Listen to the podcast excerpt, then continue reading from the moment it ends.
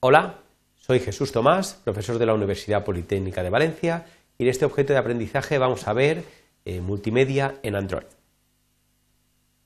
Los objetivos que vamos a cubrir van a ser describir las características multimedia que incorpora Android, mostrar qué eh, clases de objetos vamos a poder utilizar para eh, realizar la mayor parte del trabajo multimedia y enumerar qué formatos son soportados actualmente en Android. Bueno, comentar cómo el API de Android presenta unas excelentes características para reproducción y grabación multimedia. Podemos eh, destacar dos clases que van a ser las más importantes para realizar este tipo de trabajo. Eh, Media Player para lo que es la reproducción multimedia y Media Recorder para reproducir multimedia. Eh, podemos eh, reproducir ficheros almacenados en el dispositivo, en la memoria del dispositivo, o también en lo que son recursos de nuestra aplicación, normalmente dentro de la carpeta RAW, pero también podemos acceder a, eh, digamos, a contenidos multimedia a través de las redes, en concreto se soportan tres protocolos, RTSP con sus protocolos RTP y SDP, también HTTP y HTTPS en Progressive Stream, HTTPS eh, solo a partir de la versión 3.0 y finalmente también se soporta HTTP y HTTPS en Live Streaming. Eh, comentar cómo vamos a disponer de una serie de clases que nos van a permitir realizar pues, eh, la mayoría de este trabajo multimedia. La clase más importante va a ser Media Player, que nos va a permitir reproducir tanto audios como vídeos en ficheros almacenados en cualquier sitio, incluso streamings que vengan eh, por la red. También disponemos del el objeto Media Recorder que nos va a permitir grabar desde, por ejemplo, el micrófono o la cámara de vídeo y codificar en diferentes, usando diferentes códecs esta información. Eh, tenemos algunas vistas auxiliares como la vista Media Controller que permite pues, visualizar en la pantalla una serie de botones pues, estándar para poder manejar un media player, como es el botón de reproducir, pausa, stop, avance rápido, etcétera, mediante un media controller, o eh, Video View, que también es una vista que va a permitir pues, mostrar un vídeo pues, dentro de nuestro layout de una forma muy sencilla.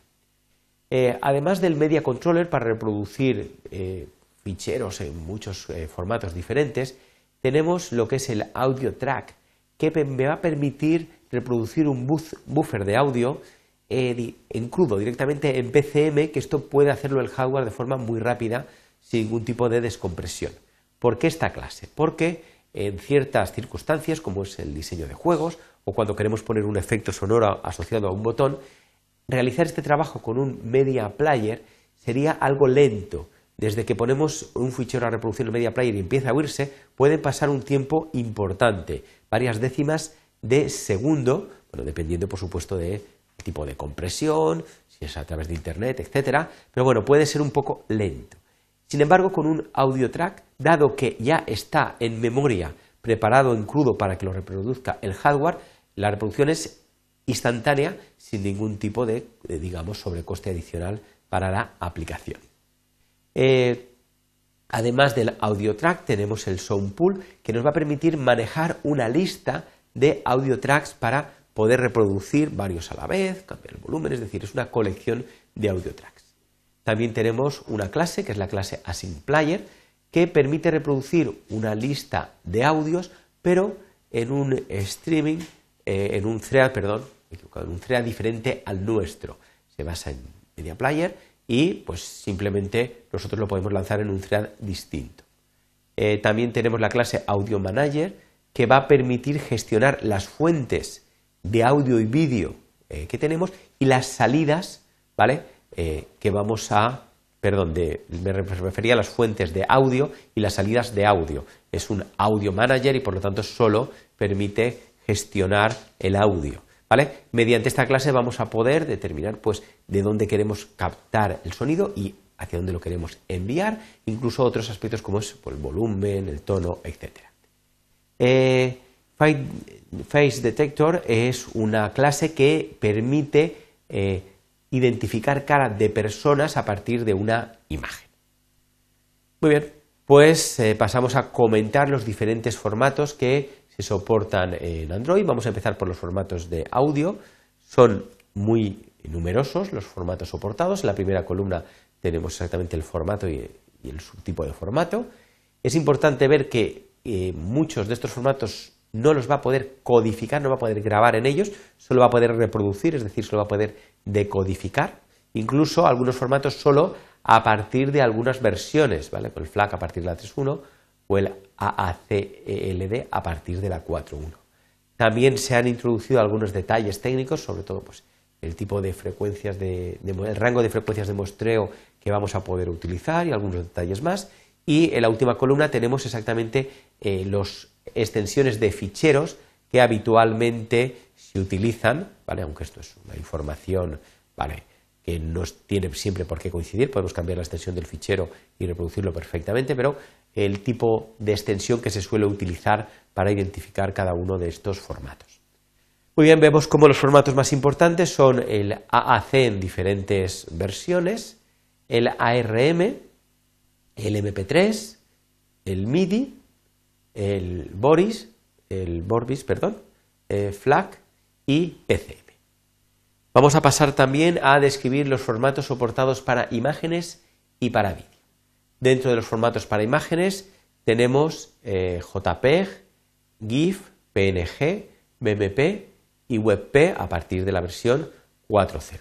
Es capaz de visualizar en pantalla cualquiera de estos formatos, pero a la hora de eh, tomar una foto y almacenarlo, pues solamente lo puede hacer en JPEG y en PNG. También con respecto al vídeo, vemos cómo existen eh, varios tipos de formato. El más importante en el cual codificamos y decodificamos es el H263. Aunque también pues podemos trabajar con otros formatos como el H264, MP4 solo para decodificar y el WP8 a partir de la versión 2.3.3. Muy bien, pues eh, comentar finalmente cómo eh, todas estas funciones multimedia han sido desarrollados en un proyecto de software libre eh, que es en el que se basa Android, que es el proyecto Open Core Multimedia Framework.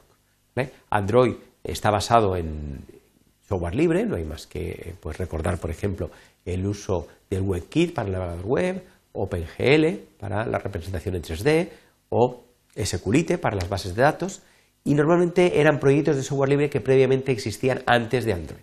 Como no encontraron, digamos, un proyecto multimedia adecuado para, digamos, las características que se querían implementar, se lanzó un nuevo proyecto de software libre, el Open Core Multimedia Framework, y eh, una de las ventajas que tiene es que no solamente es eh, posible usarlo desde Android, también podemos eh, utilizarlo desde otras plataformas. ¿vale? Pues más información en la página web de, de OpenCore. Muy bien, pues como conclusiones de esta presentación hemos mostrado qué características multimedia hay en Android, hemos descrito las clases más importantes para utilizar estas características multimedia y hemos enumerado los diferentes formatos que soporta tanto para audio como para imágenes como para vídeo. Muchas gracias por vuestra atención.